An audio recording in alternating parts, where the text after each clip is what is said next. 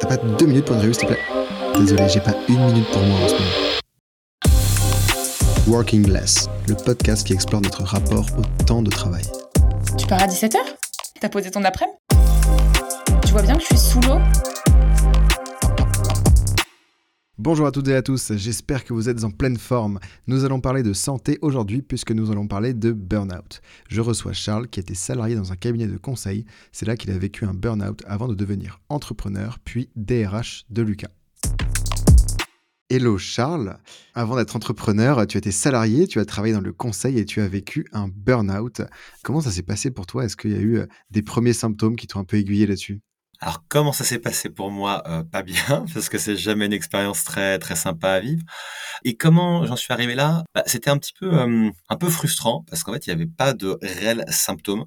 Et c'est ça qui est un peu marquant pour moi, c'est que je vais dire presque du jour au lendemain, je me suis rendu compte que des choses très simples, des tâches euh, que j'avais l'habitude de faire, euh, des simples calculs Excel qu'on fait souvent quand on est consultant, bah j'arrivais plus à les faire et j'avais l'impression que mon cerveau marchait plus droit quoi en quelque sorte.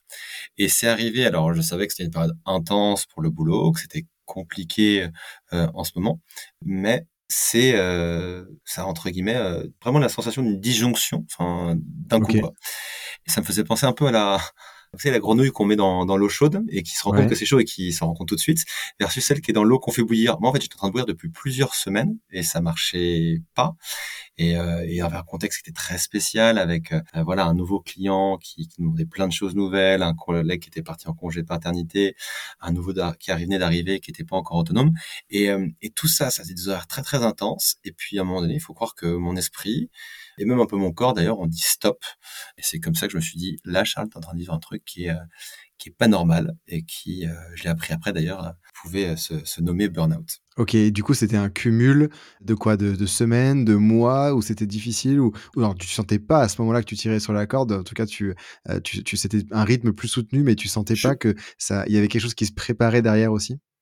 Ouais, c'est quelque chose qui est allé assez vite. La, la mission, elle avait même pas un mois dans les pattes quand, quand on a commencé. Donc euh, tu arrives euh, frais, euh, euh, la fleur au fusil, et très rapidement, en fait, c'est un, un, épuisement, je pense aussi mental, qui peut être très très intense, parce qu'au-delà des horaires, il y avait 10 deadlines par jour. C'est-à-dire que dix fois par jour, il y avait, il faut rendre ce truc-là pour dans 20 minutes ou pour dans 30 minutes.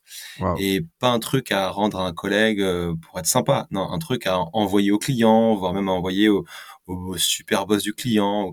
Donc c'était travailler dans un, une urgence permanente et qui est pas le propre de notre métier. Hein, mais euh, donc là, j'étais vraiment euh, désemparé et assez rapidement, je pense en plus qu'on avait travaillé un week-end et ça c'était pas très fun non plus. On, on, on a un état de j'allais dire de dégradation psychologique, ça fait un peu, un peu, un peu fort dit comme ça, mais en tout cas de fatigue mentale qui s'est détériorée à une vitesse qui m'a impressionné euh, moi-même. Ce que tu dis, c'est intéressant, c'est que c'est pas seulement un des temps de travail qui sont trop longs, mais c'est aussi un épuisement, une fatigue psychologique, fatigue mentale, fatigue créative, fatigue euh, qui est dans la tête et qui, en fait qui fait que potentiellement, si tu prenais que des décisions, des sursollicitations, mais même sur une journée peut-être de 35 heures, en fait, tu pourrais peut-être faire un burn-out sans avoir des horaires très longs, mais juste parce qu'il y a une super, une super forte tension, parce qu'il y a, il y a un épuisement et, puis euh, voilà, c'est ces ensembles de phénomènes le burn-out pour toi, c'est ça? Oui, il y a à la fois la durée de travail et l'intensité du travail. Et je pense même, j'ai rajouté une dimension supplémentaire, c'est la non-prévisibilité de cette intensité. C'est-à-dire que si tu mmh. me dis à l'avance, tiens Charles, ton vendredi, il va être super intense et tu vas avoir euh, cinq minutes euh, ultra capitaux qui vont s'enchaîner les uns après les autres. Je serais, me préparer psychologiquement, je mettrais un petit peu ma carapace pour être prêt.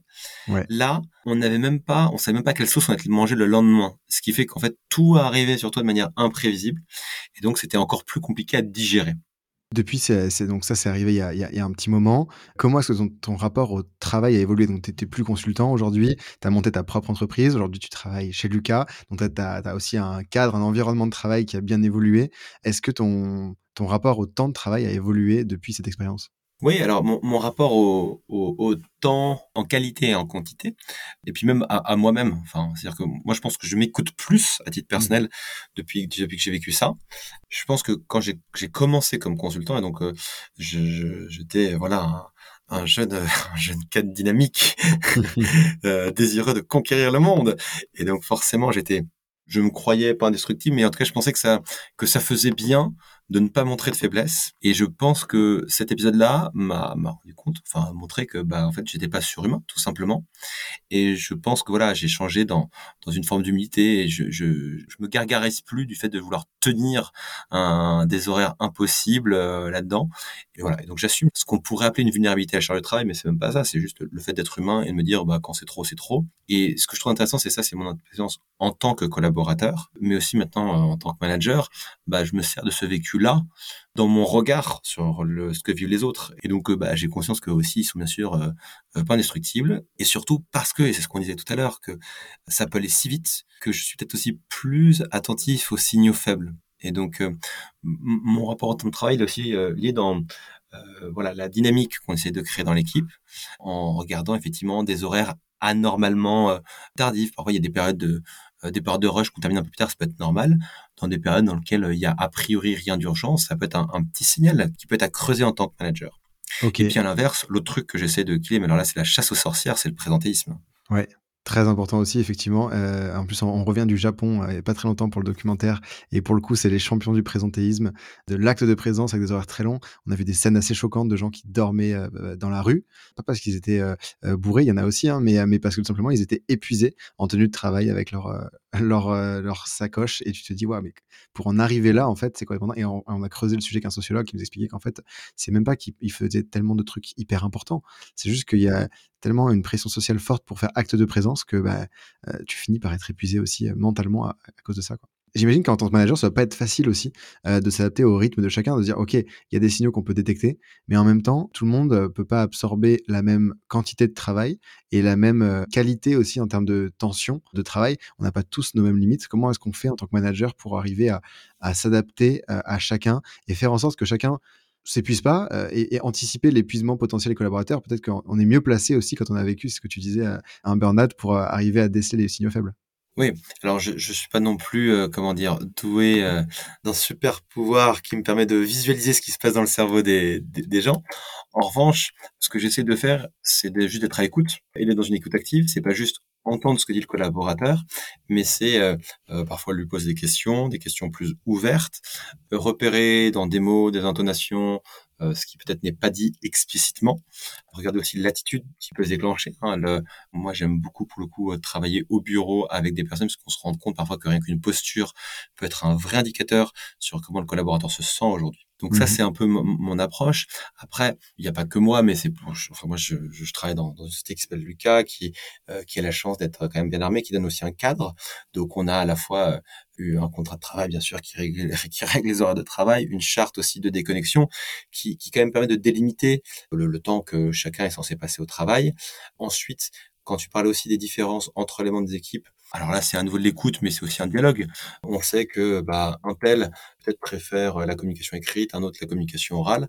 Euh, moi, titre personnel, quand même j'aime bien les deux, bah, je suis ravi d'adapter euh, à la fois les canaux, mais aussi éventuellement les horaires pour coller au style, j'allais dire, des uns et des autres. Donc là-dessus, il y a, il y a pas de sujet. Il faut juste pas, pas se renier. Et ce qui est important, c'est de de s'adapter peut-être dans les moyens qu'on met en place, dans les façons de communiquer. En revanche, il y a un truc important, c'est qu'en tant que manager, on est aussi, euh, dans mesure, responsable d'un travail collectif. Et donc, chacun, il doit y contribuer. Et donc, euh, il faut prendre en compte les particularités tout en faisant en sorte que bah, chacun euh, puisse contribuer de façon, si ce n'est égale, parce que l'égalité n'est jamais parfaite, mais à minima équivalente, euh, voilà, nous, euh, par exemple, on a des, des, commerciaux juniors qui arrivent, qui ont les mêmes objectifs, euh, bah voilà, de, de contrats à signer. On peut gérer les temps au quotidien de façon différente.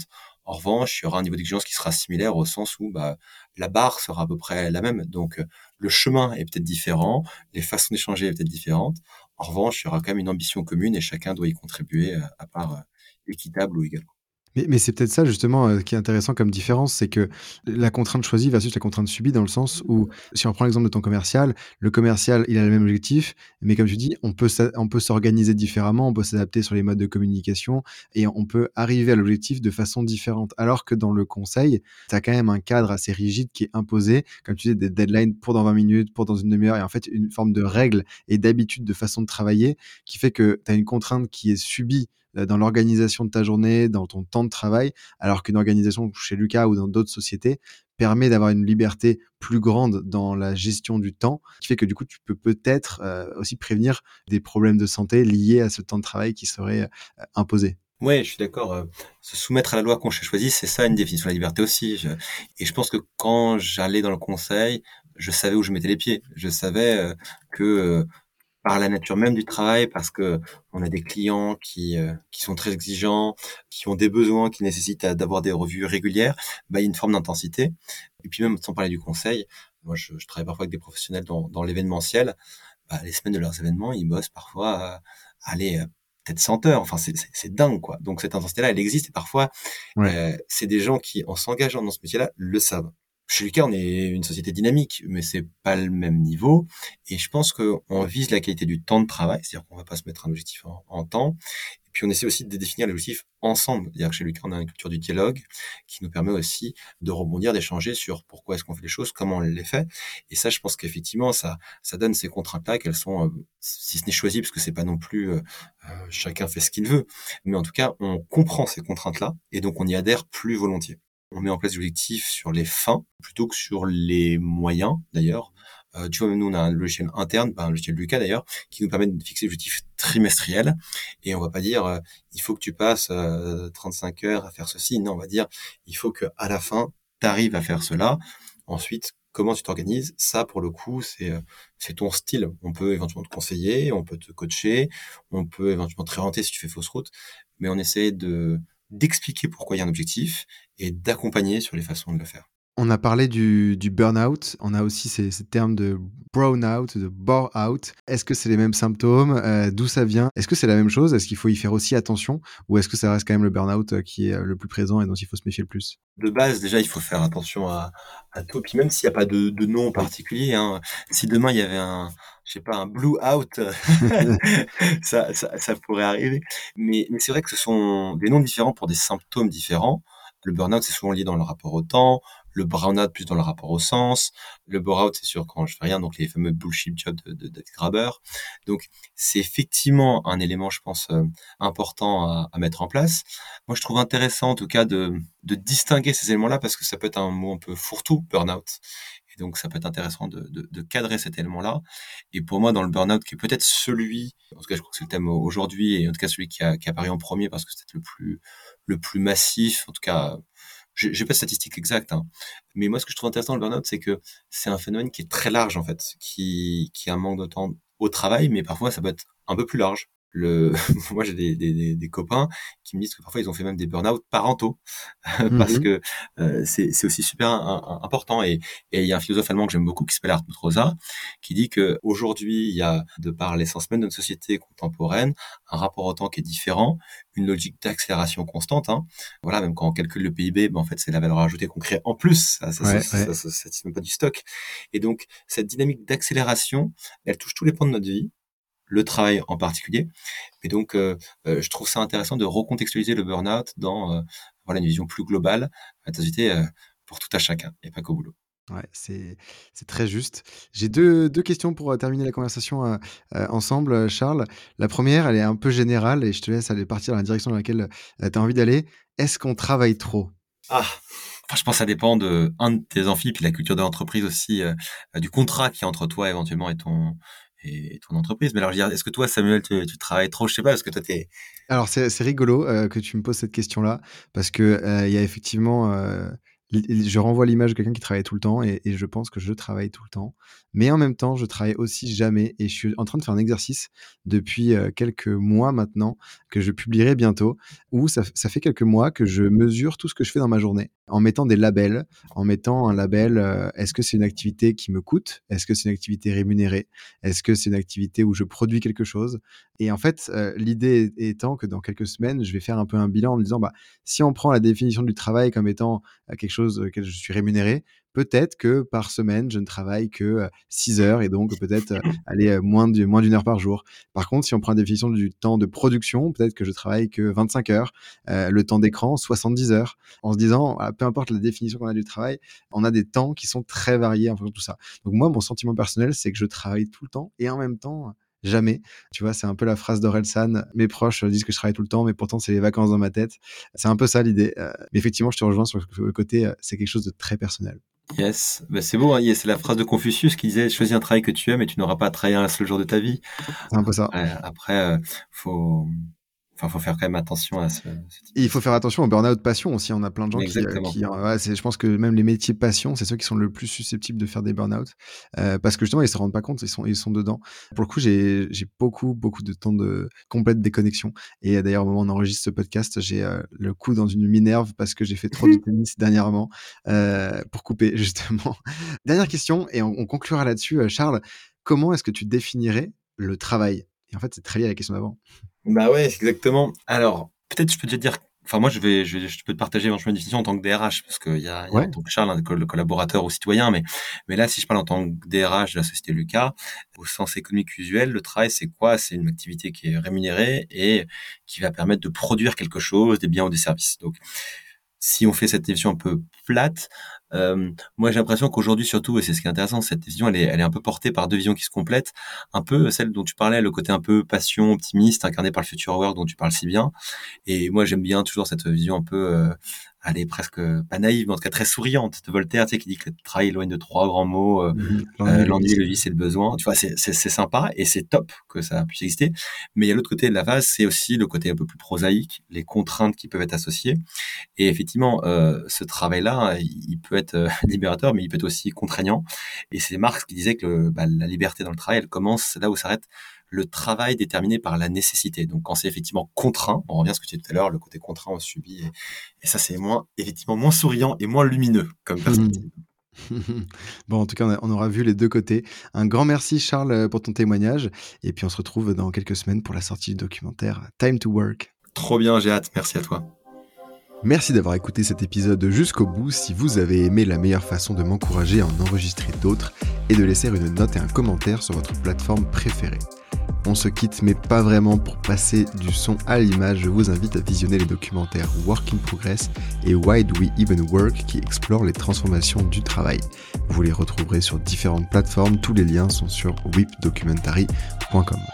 Et puis, si vous avez déjà vus, c'est peut-être l'occasion de découvrir la bande dessinée et si on travaillait autrement, un mélange des documentaires et de fiction. Je vous dis à très bientôt. Salut